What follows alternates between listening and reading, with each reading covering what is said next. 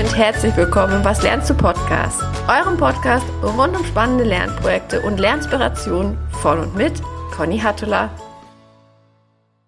Willkommen in der neuen Woche, willkommen in der neuen Folge und herzlich willkommen Johanna Geisler. Johanna ist aus meiner Sicht die absolute Recruiting-Wunderwaffe. Sie hat es nämlich beispielsweise schon einmal geschafft, einen kompletten Einstellungsprozess inklusive persönlicher Kennenlerngespräche innerhalb von 48 Stunden abzuwickeln. Und das muss man ihr erstmal nachmachen. Daneben ist Johanna aber noch ganz, ganz viel mehr. Also nicht nur Recruiting Wunderwaffe, sondern sie ist HR Consultant für Recruiting und Employer Branding, Bestseller-Autorin und heute wollen wir gemeinsam darüber sprechen, wie man richtig gutes Recruiting lernen kann.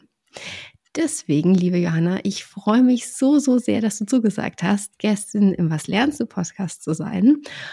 Ganz herzlich willkommen. Wie schön, dass du da bist. Danke dir. Ja, ich freue mich auch total. Lass uns mal damit einsteigen, wer du eigentlich bist und was dich antreibt. Magst du mal so zwei, drei Sätze zu dir loswerden, weil vollumfänglich vorgestellt habe ich dich ganz sicher nicht.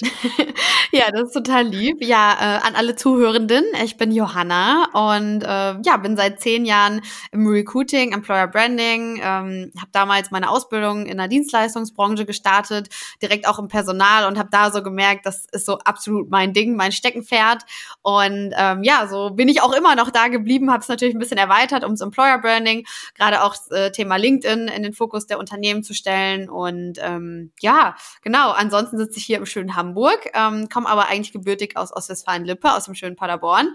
Und äh, ja, bin die letzten Jahre so ein bisschen rumgekommen, war in Köln einige Zeit, in Stuttgart und äh, ja, bin jetzt hier in Hamburg äh, ganz happy geworden tatsächlich und äh, habe mich jetzt frisch selbstständig gemacht, war vorher immer ähm, auf Corporate-Seite auch unterwegs und in Startups und in verschiedenen Unternehmensformen und genau, freue mich jetzt, ähm, ja, hier mit euch oder euch ein bisschen was über das Recruiting zu erzählen.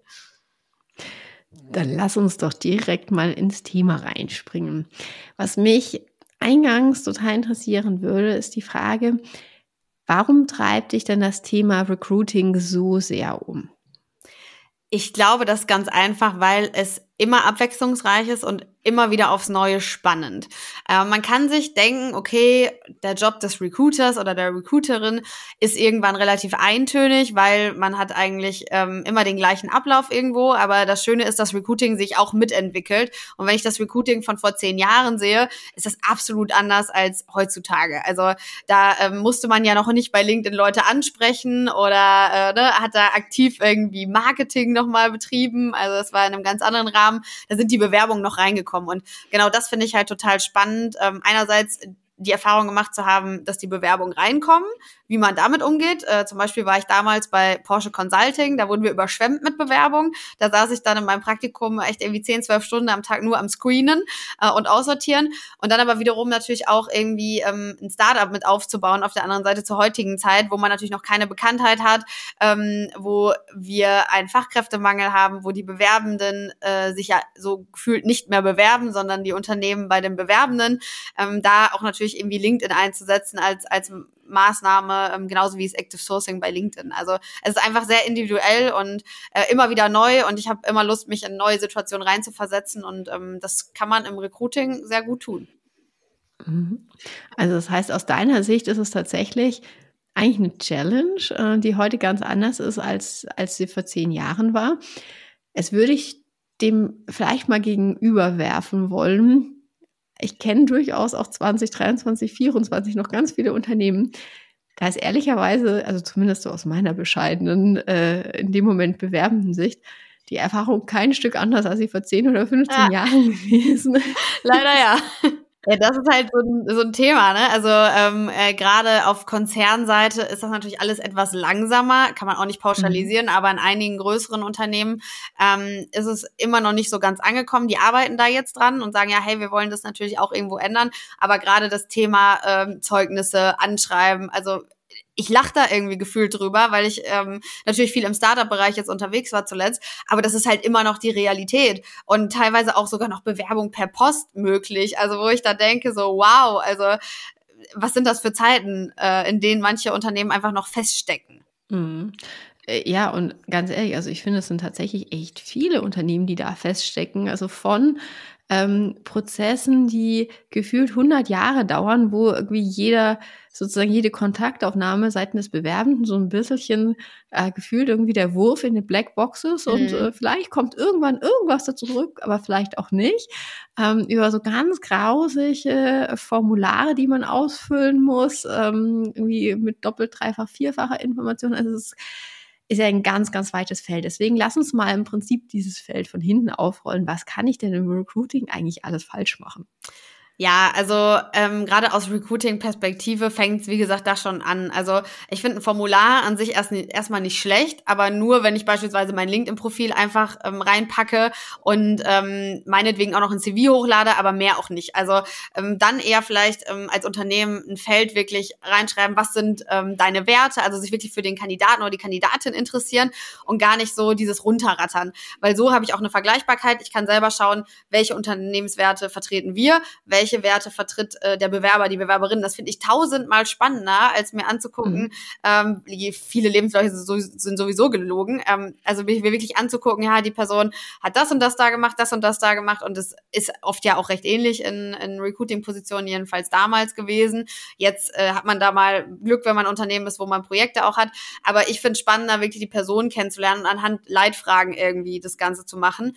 Ähm, und auch, es muss möglichst schnell sein. Also wirklich zu sagen, hey, Bewerbungsprozess Prozess bei uns innerhalb von 60 Sekunden möglich und ähm, das auch mal selber zu durchlaufen. Einfach nicht das nur draufzuschreiben, sondern selber mal zu testen, wie lange bräuchte ich denn als Person, ähm, um das zu schaffen. Und ich glaube, dann kriegt man auch die Leute, ähm, wenn man wenn man sagt, ja okay, hey, dein LinkedIn-Profil äh, sagt uns schon viel über dich irgendwie aus, ähm, schreib uns noch gern irgendwie ein paar Sachen zu den Fragen, die wir an dich haben und dann let's go. Mhm. Damit setzt du aber voraus, dass der Bewerbende auf jeden Fall ein, ein LinkedIn oder im Zweifelsfall ein Xing-Profil hat, also sozusagen auf den ähm, sozialen Business-Netzwerken aktiv ist. Mhm.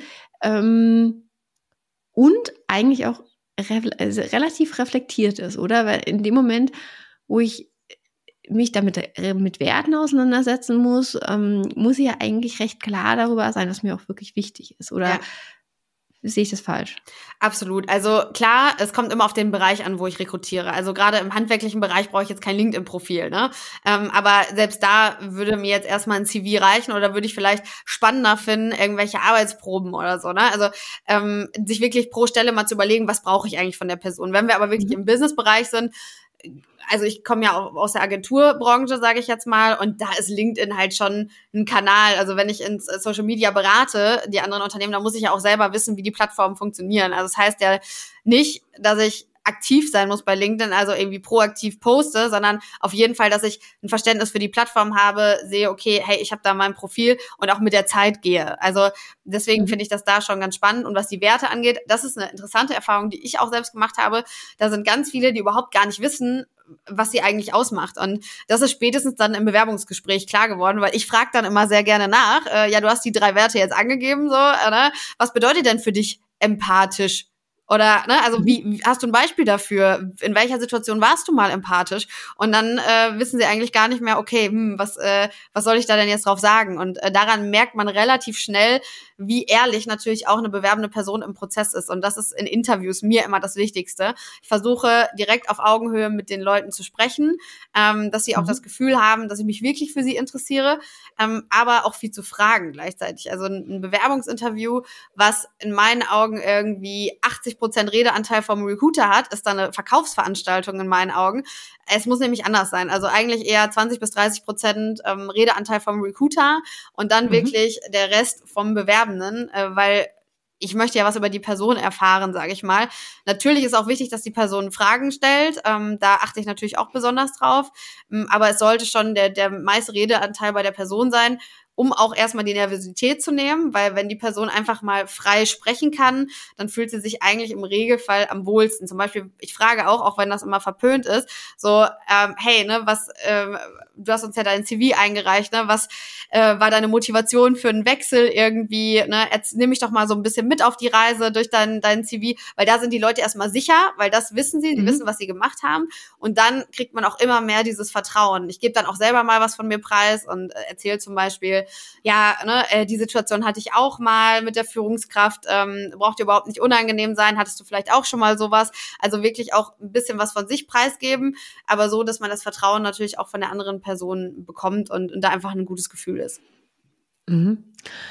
Das heißt, du findest, eigentlich ein Recruiter muss eine eigentlich eine ganz große Grundempathie haben, um sich in so einen Prozess reinspüren zu können, ähm, einfach auch eine entsprechende Sicherheit geben kann. Ich hatte, als du angefangen hast, sozusagen den Prozess aufzuzeigen, hm, hatte ich dann kurz überlegt, brauchst du eigentlich so diese klassischen Lebenslauffragen noch? Aber so wie du das sagst, ist es ja eigentlich, eigentlich logisch, ist es so der Teil, den du den man ein, eigentlich drauf hat, weil den bereitet man einfach vor. Ähm, das ist ja also der Klassiker irgendwie, leite mich mal durch den, durch den Lebenslauf und ähm, wenn du jetzt sagst, du gibst dann auch Themen von dir preis und, äh, und, und Situationen, wie schmal ist denn der Grad sozusagen? Also wie viel, wie viel Mensch darf man eigentlich als Recruiter sein und ja, wie viel, also wie viel professionelle Distanz ist notwendig? Ja, spannende Frage auf jeden Fall. Also ähm, ich bin immer Mensch und immer authentisch, mhm. weil es mir einfach wichtig ist, weil ich sonst den Job nicht so machen könnte, wie ich ihn mache. Und entweder sagt das Unternehmen, ja, das ist mir genauso wichtig, mhm. oder es sagt, hey, du musst sehr distanziert sein, professionell, das, wie kommt das denn rüber? Und das sagt halt ganz viel über die Kultur aus, weil im mhm. ersten Interview beko also bekommt die Person ja einen Eindruck davon, wie ist die Unternehmenskultur in dem Unternehmen. Und wenn ich da schon sehr steif bin, sehr distanziert, professionell, dann glaubt die Person mir auf keinen Fall, dass das Unternehmen transparent, offen, ehrlich ist. So, also das verkaufe ich ja indirekt, sage ich mal, gleich mit. Und ähm, das mhm. Unternehmen hat sich ja auch zu einem Zeitpunkt für mich entschieden. Und deswegen sehe ich es in meiner Pflicht, sage ich jetzt mal, genau das auch irgendwie zurückzugeben und zu sagen, hey, wer bin ich eigentlich dahinter? Und ich bin deine Bezugsperson. Und äh, deswegen bin ich halt ein absoluter Fan von authentisch sein. Und wie im CV, also dieses, ne, leite mich durch sein CV, da nehme ich eher Abstand von. Ich versuche lieber direkt Fragen zu stellen. Ne? Warum hast du gewechselt? Ne? Was war deine Motivation? Wie hast du dich damals gefühlt dabei? Also wirklich mehr auf diese, diese psychologische Ebene vielleicht auch zu gehen, mhm. ähm, um wirklich die Person für sich zu gewinnen und äh, einfach auch eine gute Basis zu haben. Und ich bin auch sehr direkter Mensch. Ich sage auch direkt im Prozess, im Gespräch, wenn ich merke so, hey, du, das passt nicht. Also ich hatte auch mal eine Kandidatin, die hatte sich die Stelle irgendwie dann anders vorgestellt. Also sie hatte, wir hatten die zwar richtig ausgeschrieben, aber sie hatte sich noch trotzdem etwas anderes darunter vorgestellt. Und da habe ich direkt im Gespräch gesagt, du, pass auf, das können wir dir leider jetzt so nicht bieten. Ähm, tut mir total leid, aber ich möchte nicht deine Zeit klauen. Ähm, und deswegen sage ich dir ganz ehrlich, da kommen wir hier nicht zusammen. Und das wünsche ich mir von noch mehr Re Recruitern tatsächlich. Da, wenn sie merken, an dem Punkt schon, das passt einfach nicht, auch einfach mhm. Butter bei der Fische, einfach direkt das zu sagen, ähm, ne, irgendwie wertschätzen natürlich, aber da kann man ja auch offen drüber sprechen. Also es ist ja oft auch ein Missverständnis, weil man äh, oft in so einem Text vielleicht gar nicht das rüberbringen kann, was die ganze Stelle ähm, mit sich bringen würde. Mhm. Du hast gerade ein Stichwort genannt, nämlich die Transparenz. Und ähm, da hast du, das ist noch gar nicht lang her, erst ein paar Wochen auch einen Post dazu gemacht, wie wichtig dir persönlich das Thema Transparenz ist und wie wichtig das auch im, im Recruiting-Prozess äh, ist. Deswegen, wie würdest du denn einen ähm, sozusagen vollständig transparenten Recruiting-Prozess gestalten? Ja, also proaktiv auch über Herausforderungen sprechen. Also das mhm. ist mir immer ganz wichtig. Also ich spreche die Themen einfach an, wie sie sind. Also klar gibt's äh, gute Themen und darüber spricht man natürlich sehr gerne, aber es gibt auch Herausforderungen und die spreche ich zum Beispiel offen an. Gerade wenn man jetzt eine Stelle hat, die in einem Team ist, wo vielleicht gerade die Führungskraft gekündigt hat. Ne? Und mhm. dann sage ich zum Beispiel, hey, ähm, nur dass du es weißt, wir suchen da gerade eine Nachbesetzung, aber heutzutage ist es ja auch normal, mal zu kündigen. Äh, die Führungskraft hat sich einfach entschieden, einen anderen Weg einzugehen. Ähm, ne? Wenn man, wenn es dann ganz offensichtliche Gründe sind, natürlich kann man auch die Gründe nennen. Ähm, aber da wirklich zu sagen, hey, du kommst ins Unternehmen und weißt, was sich erwartet. Ist mir nämlich schon passiert. Mhm. Ich habe wo angefangen, hab, war absoluter Fan von dieser Führungskraft im Gespräch, hatte vorher eine schlimme Erfahrung gemacht mit einer Führungskraft und habe mir gedacht, boah, ich war noch juniorig, ne, und ich hatte endlich eine gute Führungskraft und dann mhm. war ich da und dann war niemand da und irgendwann kam eine neue Person, mit der ich gar nicht den Connect hatte und war dann ein bisschen traurig, äh, also, ne, und habe irgendwie eine mhm. andere Erwartungshaltung gehabt und war dann natürlich irgendwo enttäuscht.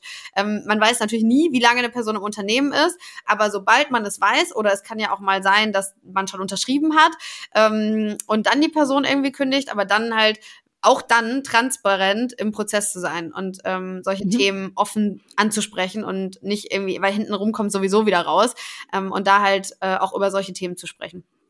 Mhm.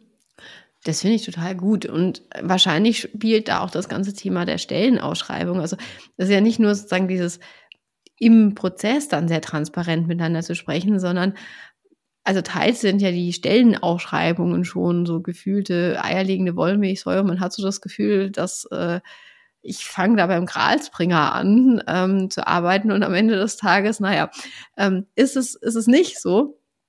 Das heißt, ähm, wie viel Transparenz ist denn, also kann man denn tatsächlich auch in Stellenausschreibungen wirklich reinbauen, ohne dass man da über irgendwelche rechtlichen Stolpersteine fällt? Ja, also am wichtigsten ist es eigentlich, ein Video mit einzubauen. Also ein Video mhm. wirklich ähm, von der also Stellenbeschreibung, dass man auch wirklich sagt, hey, am besten die Person, die auch schon mal auf, in dieser Rolle war, vielleicht jemand aus dem Team, die dann einfach mhm. nochmal beschreibt, hey, das und das erwartet dich bei uns. Das ist natürlich der Best Case. Also ich empfehle auch immer einen Videografen irgendwie mit reinzunehmen, weil Bewegtbild-Content ist auch das, was die neue Generation vor allem anspricht. Wenn man aber jetzt sagt, okay, wir haben jetzt nicht diese Möglichkeiten, weil manche äh, Landingpages bieten das auch nicht an, ähm, dass man da irgendwie Videocontent reinbringen kann, dann muss man natürlich im Text drauf schauen, spreche die Person mit du an. Ne? Also es bringt halt nichts, wenn im Unternehmen zum Beispiel gesiezt wird und in der Stellenanzeige ist du. Das finde ich auch immer sehr interessant. Also manchmal hat man dann auch so ganz interessante Stellenanzeigen, wo du im Text verwendet wirst, aber unten bewerben sie sich. Also das passt dann halt nicht zusammen. Ähm, mhm. Und da schon irgendwie ehrlich drauf zu achten, sich mal zu fragen, okay, was ist auch die Stelle wirklich? Also man muss mhm. ja jetzt nicht irgendwie was vom Pferd erzählen, ist ja genauso wie mit den gelogenen CVs, die es dann oft gibt.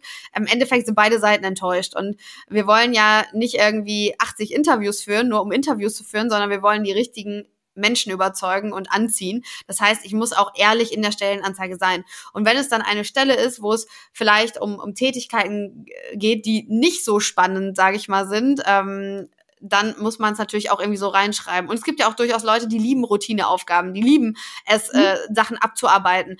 Ähm, aber das ist dann auch die Zielgruppe, die ich ansprechen will. Und da muss ich mich ganz, ganz, ganz doll mit der Zielgruppe auseinandersetzen. Mhm. Also das heißt initial eigentlich sehr viel mehr Aufwand, weil ich eigentlich sozusagen den, also sowohl den Prozess deutlich besser durchdringen mhm. muss, auch so aus, ähm, als, als Recruiter und zum anderen ähm, auch sozusagen, indem ich neue Formate damit einbaue. Auf der anderen Seite ist ja der Output und im Zweifelsfall auch die Qualität des Outputs eher ungleich höher. In dem Moment, wo ich ganz klar beschreibe, was suche ich. Ich habe äh, den aktuellen Stelleninhaber oder den Teamleiter, der dazu ein Video aufnimmt. Ähm, ich habe sozusagen eine menschliche, eine, eine emotionale Erfahrung, die ich da transportiere. Da ist ja die Wahrscheinlichkeit, dass ich A, die richtige Person dafür finde und dass ich B, die im Zweifelsfall auch längerfristig ans Unternehmen binden kann, ja viel, viel größer, als wenn ich da so dieses, ähm, wir kehren mal alles unter das Handtuch, was irgendwie ähm, nicht nicht gesehen werden darf. Also von daher bin ich gerade tatsächlich total angefixt, auch von, von deinem Tipp zu sagen, bindet ein Video ein. Es wäre tatsächlich so eine Anschlussfrage, die ich hätte. Zum einen, wie sinnvoll ist es denn überhaupt noch über die klassischen Bewerbungsplattformen zu gehen? Gerade wenn die jetzt zum Beispiel auch keinen Videocontent ähm, mit einbinden lassen. Oder macht es da im Zweifel vielleicht Sinn, auch über komplett sagen wir mal, vielleicht bisher gar nicht als Recruiting-Kanäle äh, genutzte Kanäle zu gehen. Also wie viel sozusagen Standard-Plattformen nutze ich und wie viel nicht Standard? Ich glaube, die Mischung macht's und das ist auch, auch eine Budgetfrage und abhängig von der Stelle. Ähm, wenn ich zum Beispiel eine kaufmännische Buchhaltungsstelle besetzen wollen würde, dann würde ich auch das Geld in die Hand nehmen und Stepstone, sage ich mal, beauftragen mhm. oder Indeed. Ähm, genau. Wenn ich aber jetzt, sage ich mal, im SaaS-Bereich jemanden suche, im Performance-Marketing beispielsweise, wird die Person wahrscheinlich nicht auf Stepstone oder Indeed unterwegs sein. So ist meine Erfahrung. Die ist auf jeden Fall viel bei LinkedIn unterwegs, gerade wenn man da im mhm. B2B unterwegs ist, weil es einfach die Plattform ist. Das heißt, man sollte sich immer über überlegen, wo sind meine Leute? Also wo halten die sich auf und wo halten die sich auch privat auf? Ähm, und deswegen äh, gerade in dem Bereich zum Beispiel die Leute halt aktiv bei LinkedIn anzuschreiben und dann auch ein persönliches Video aufzunehmen zum Beispiel, das geht ja auch. Ne? Also ähm, mal vielleicht ein Video von der Workation mitzuschicken, ähm, mhm. wo man mit dem Team irgendwie unterwegs war. Das hat bei uns immer super geklappt tatsächlich. Mhm. Ähm, und was ich mega finde, ist, ist so, dass meine Erfahrung haben wir erst ganz neu letztens ausprobiert, ist wirklich mal ähm, zu sagen, hey, wir wollen als Unternehmen an uns arbeiten. Wir haben hier so einen klitzekleine kleinen Fragebogen vorbereitet, dauert irgendwie 60 Sekunden. Ähm, aber du bist ja unsere Zielgruppe irgendwo. Ähm, hast du nicht mal Lust, uns zu unterstützen? Weil wir möchten ja bei uns was ändern und wir möchten besser werden. Deswegen ist uns das mhm. wichtig. Und dann fühlt die Person, obwohl sie noch gar nicht bei einem arbeitet, sich total integriert und weiß, hey, Feedback ist diesem Unternehmen wirklich wichtig und sogar externes Feedback, sage ich jetzt mal. Und das sagt halt so viel mehr über das Unternehmen aus, wo ähm, die Person ja dann sieht, hey, okay, die schreiben nicht nur auf ihre Homepage, Feedback ist ihnen wichtig, sondern sie fragen wirklich danach und es ist ihnen wichtig. Ne? Und ähm, darüber war es ganz interessant. Äh, die Person hatte das ausgefüllt und hatte aber erst den Job abgesagt bei uns. Und mhm. sechs Wochen später schrieb sie nochmal, ah, ähm, ich habe euch nochmal im, im Kopf gehabt, voll cool auch mit der Umfrage, feiere ich total, wollen wir nicht doch mal sprechen? So, und, mhm. ähm, und das ist natürlich äh, eine total spannende Sache, ehrlich gesagt, wenn man da dann nochmal das, das Feedback irgendwie bekommt und äh, sieht, dass es auch bei den Leuten ankommt. Also eigentlich mehr Active Sourcing und auch überhaupt diese Ansprache, die man macht, einfach nochmal ein bisschen mehr in die Richtung des Bewerbenden zu denken und nicht einfach einen Sales Pitch rauszuhauen. Mhm. Ähm, also ich finde auch den Gedankengang sozusagen, den Recruiting-Prozess gleich als Marktforschungsprozess zu nutzen, finde ich super.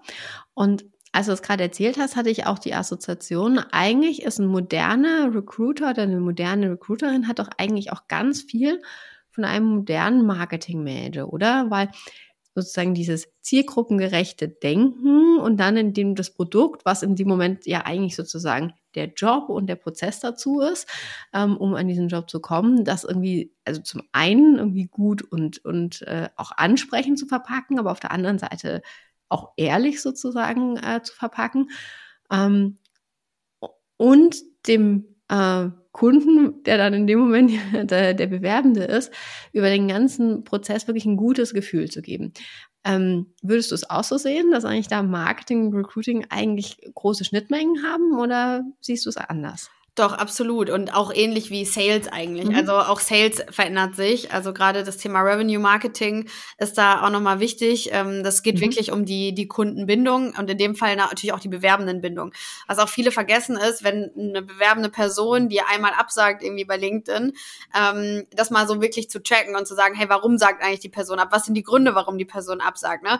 Kann ich sie später nochmal kontaktieren? Weil oft ist es so, hey, coole Anfrage, aber gerade nicht der passende Zeitpunkt. Das heißt, ich muss die Person natürlich nochmal später oder ich kann die Person später nochmal kontaktieren und das muss ich halt auf dem Schirm haben. Ne? Da muss ich mir irgendwie einen Reminder setzen und sagen, hey, da schreibe ich nochmal hin, da frage ich nach und auch genau in diesem Zwischenprozess mal ne, vielleicht irgendwie der Person zu schreiben, wie es ihr geht, kommentieren, mal Updates schicken. Also nicht zu sagen, hey, übrigens, bei uns gab es jetzt irgendwie das gerade im Unternehmen und vielleicht ja auch spannend für dich. Also klar, nicht zu spammen, wenn die Person irgendwie sagt, hey, interessiert mich nicht, aber wenn die Person sagt, vielleicht später interessant, kann man sie natürlich nochmal auch mit Infos versorgen. Und ich glaube, das ist ähnlich wie im Marketing da ist halt diese Bindung ganz, ganz wichtig und es ist halt, Recruiting ist halt nicht nur eine Nummer so, die dann wieder weg ist, sondern es ist halt einfach lang, langfristiger Prozess, Absolut. Also ich habe auch mhm. schon Leute nach zwei Jahren erst eingestellt. So, und mhm. ähm, da weiß ich, dass sich der Kontakt einfach gelohnt hat in der Zeit.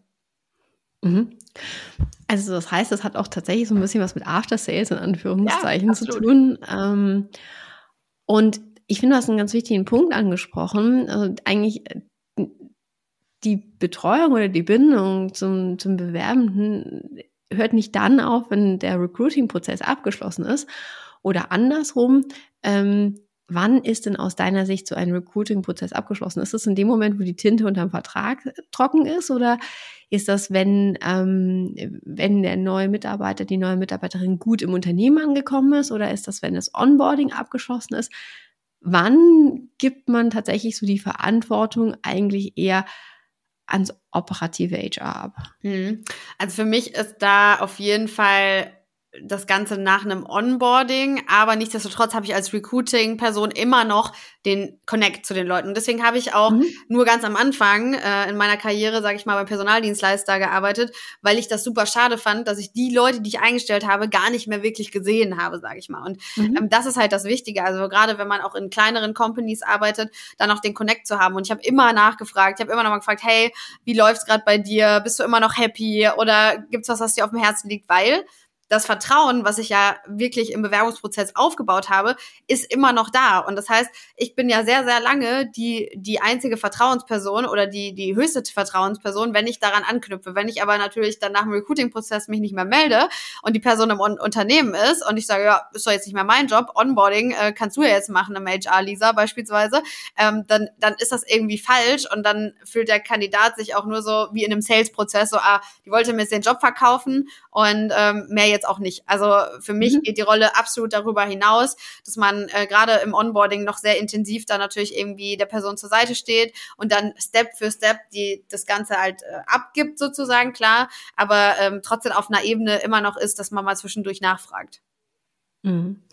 Ja, und mit Sicherheit, wenn du sagst, die Rolle geht deutlich über den wirklich reinen Recruiting-Prozess weg, ähm, dann ist ja das ganze Thema Transparenz auch sozusagen bis zum Onboarding ja auch nochmal ein ganz zentraler Punkt, auch zu sagen, wie, wie kann ich dich jetzt weiter mitnehmen?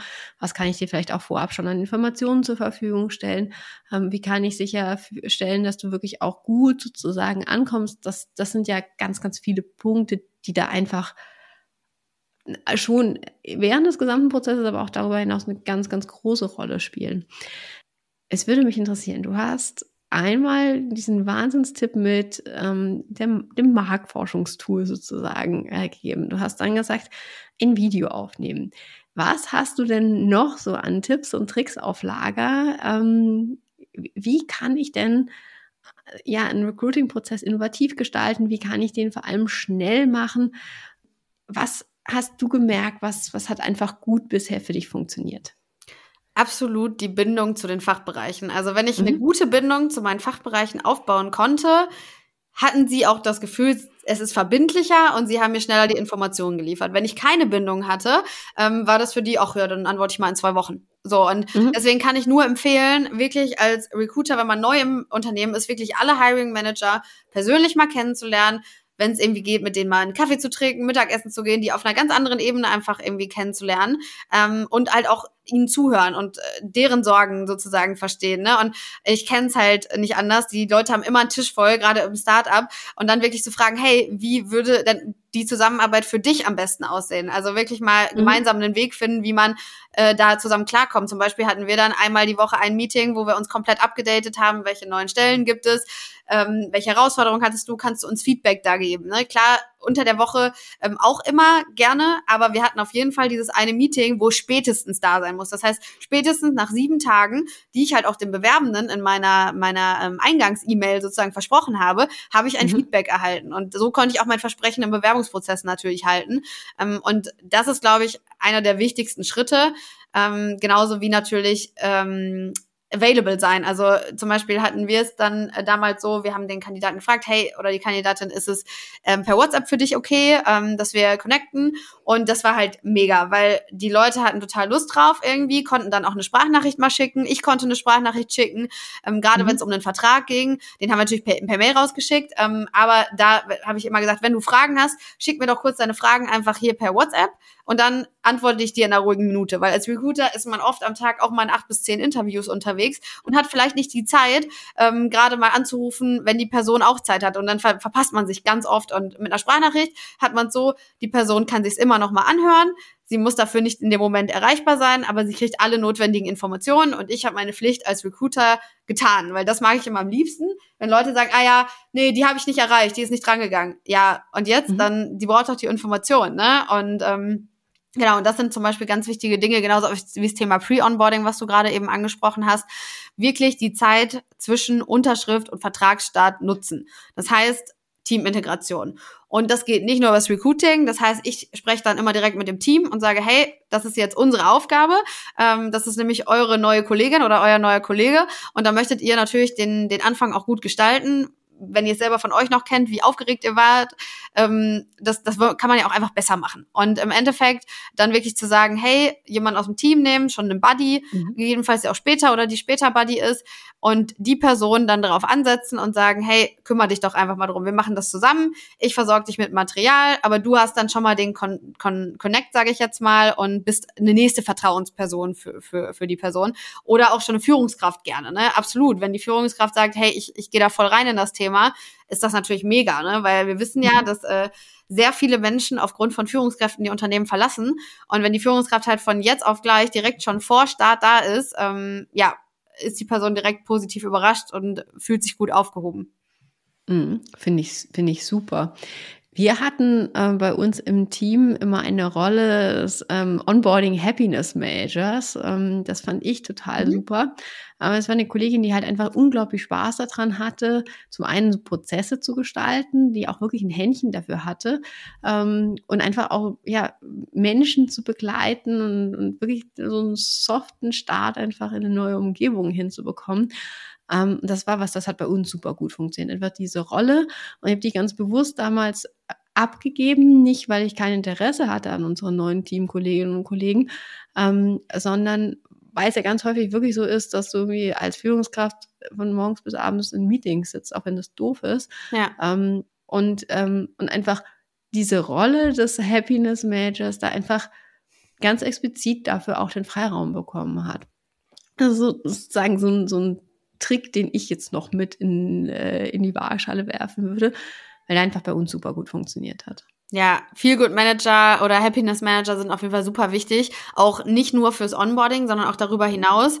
Ähm, auch die Person, die ich nach 48 Stunden eingestellt habe, tatsächlich hat genau diese Rolle mitgenommen, plus Office Management mhm. ähm, und war einfach immer oder ist immer ansprechbar für die Leute und die schätzen das. Die kommen immer zu ihr, ähm, ne, sprechen mit ihr, wissen, das ist so, so eine Vertrauensperson und ähm, ja, fühlen sich einfach wohl. Und äh, mhm. da, das ist gar nicht so einfach, tatsächlich da eine Person zu finden wo die Leute sich auch gut aufgehoben fühlen. Also ich meine, ich hatte jetzt absolut äh, Glück vielleicht auch, aber ich habe die ähm, per Active Sourcing angeschrieben und äh, habe mir wirklich Mühe auch gegeben, die Rolle gut auszuschreiben, weil ich sie einfach so wichtig fand auch. Und ich habe der Person auch genau die Wichtigkeit von dieser Rolle im Gespräch übermittelt. Und ähm, ich glaube, wenn man das schafft, sage ich mal, dann, dann fühlt die Person sich auch gewertschätzt. Und ich finde es eine absolut coole Rolle, wenn man weiß, die Leute kommen auf mich zu, wenn es ihnen nicht gut geht. Wenn es ihnen gut geht, machen wir trotzdem irgendwie Mittagspause oder irgendwas. Und sie ist einfach so der Connect ähm, anders als die HR-Managerin oder HR-Manager, der vielleicht auch viel für diese fachlichen Themen zuständig ist und äh, auch mal die unschönen Gespräche, sage ich mal, führen muss, ähm, ist, ist der Happiness Manager oder die Managerin einfach eine Person, die einfach so einfach nur für die Bindung da ist, dafür, dass die Leute sich wohlfühlen. Und das ist unglaublich wichtig, ähm, da eine neutrale Person auch zu haben. Mhm, Finde find ich auch. Jetzt sprechen wir natürlich beide viel auch gerade über so diesen Bereich Startup oder sagen wir mal eher so KMU. Ähm, wie viel von dem, was du jetzt einfach auch als, als gute Prozesse und als, sagen wir mal, gutes Verhalten innerhalb von Recruiting-Prozessen beschreibst, wie viel davon kann man wirklich in den Konzern rein übertragen?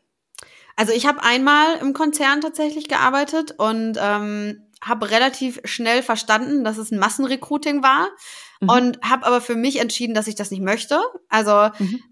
nicht so arbeiten möchte und habe dann einfach meinen Weg selber durchgesetzt. Weil das Gute ist, als Recruiter ist man schon trotzdem auch relativ frei. Weil dich kontrolliert ja niemand. Äh, es geht mhm. eigentlich darum, ne, du musst die Leute irgendwie rankriegen, das muss irgendwie passen und die kündigen nicht direkt wieder nach sechs Monaten so gefühlt. Und ähm, da habe ich das einfach für mich selber gestaltet und halt auch die Bindung mit den Fachbereichen aufgebaut. Ähm, und da, das kann natürlich nicht jeder oder möchte nicht jeder, aber für mich war es einfach etwas, was ich wollte. Und ich denke, auch im Konzern kann man da sich Rollen gestalten, wenn man irgendwie zeigt, mhm. dass es funktioniert. Weil das, was da natürlich vor allem interessiert, sind die Zahlen oft. Und wenn die Zahlen doch stimmen, ist ja erstmal der Weg dahin gar nicht so relevant. Und ähm, deswegen ist es halt ein, trotzdem ein schwieriger Weg, weil ja, nicht alle haben halt dieses Mindset. Und ich glaube, Mindset ist halt mhm. key.